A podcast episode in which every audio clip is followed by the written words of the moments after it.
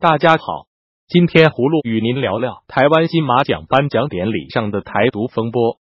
十一月十七日晚，第五十五届台湾金马奖颁奖典礼在台北举行。金马奖被称为中国的奥斯卡。台湾年轻导演傅余的作品《我们的青春》在台湾获得最佳纪录片奖。这部作品记录了二零一四年的台湾太阳花学运。轮到傅余讲话时。他先是感谢了家人、参与纪录片制作的所有人员。在人们感觉他应该已经结束发言的时候，他说：“这部片很多人以为在讲政治，其实更多是在谈论青春。青春很美好，但很容易犯错，尤其是容易把错误的期待投射在人身上。这不只是人对人，是国家对国家。我希望我们的国家能够被当作独立的个体来看待。”这是我身为一个台湾人最大的愿望。根据原先的安排，身为金马奖评委会主席的巩俐是要和李安一同上台颁奖的，但他临时改变了主意，没有上台。傅余的话立即引来了舆论的轩然大波。中国官媒《环球时报》发表社评，批评傅余的台独言论。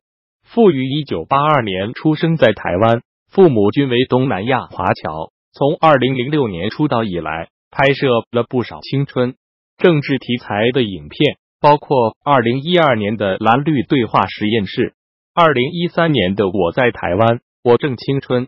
在金马奖摘桂的这部《我们的青春》在台湾一片，此前已经获台北电影节最佳纪录片奖。葫芦理解傅余导演的感受，台湾与大陆长期分离，已经是一个较为成熟的宪政国家。台湾事实上就是一个独立国家形式存在着。葫芦认为，台湾人民的自决权应该尊重。一味强调大一统是霸道的。将来大陆民主化后，可以考虑以联邦制实现台湾与大陆的融合。接着，葫芦与您说说蔡英文总统加入两岸统独风波的事。傅余导演在台湾金马奖颁奖典礼的讲话所引爆。的海峡两岸统独风波愈发激烈。台湾总统蔡英文十一月十八日加入论战，在脸书上帖文强调，从来没有接受过中国台湾这个说法，也不会接受这个说法。台湾就是台湾。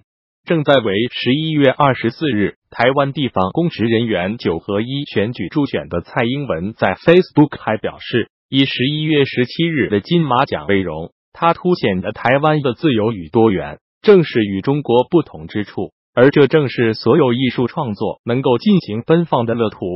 在这里，不会有人因为不同言论就消失或被消音，也没有会被网络屏蔽的敏感词。这就是台湾。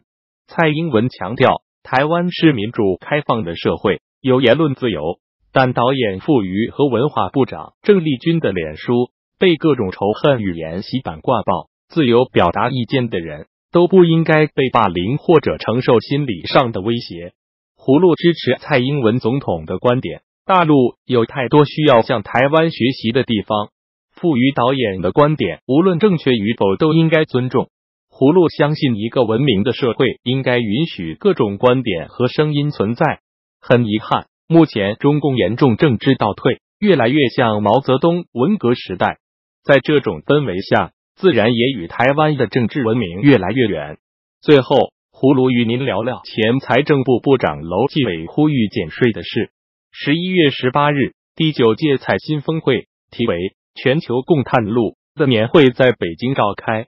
这一被称之为是中国经济领域最具权威性和前瞻性的年度盛会之一，得到了前央行行长周小川、前财政部部长楼继伟等人的参与。楼继伟建议政府降低企业所得税和个人的边际税率，以保证企业的竞争力，促进中国经济发展。楼继伟表示，在相关的具体操作中，减税应该多减一点企业所得税，降低个人所得税的边际税率。边际税率指的是征税对象数额的增量中税额所占的比率。据调查显示，中国个人所得税边际最高税率为百分之四十五。在国际主要经济体之间算较高水平。楼继伟介绍称，从减税的角度来看，可以通过降低企业所得税，和个人所得税的边际税率来调节。以北欧的经验做参照，他们包含社会保险在内的财政收入占 GDP 的百分之四十，其增值税的税率达到百分之二十。但是企业所得税和个人所得税降到了可以使企业具备竞争力的标准。增值税最终的负担者不是企业，而是消费者。在前述两个所得税方面，还有调节空间。葫芦赞同楼继伟先生的观点：中国企业和个人的税负一直过高，减税不仅有利于减轻企业和个人经济负担，而且有利于增强企业发展动力。中国应该学习美国。好了，今天葫芦就与您聊到这里，明天见。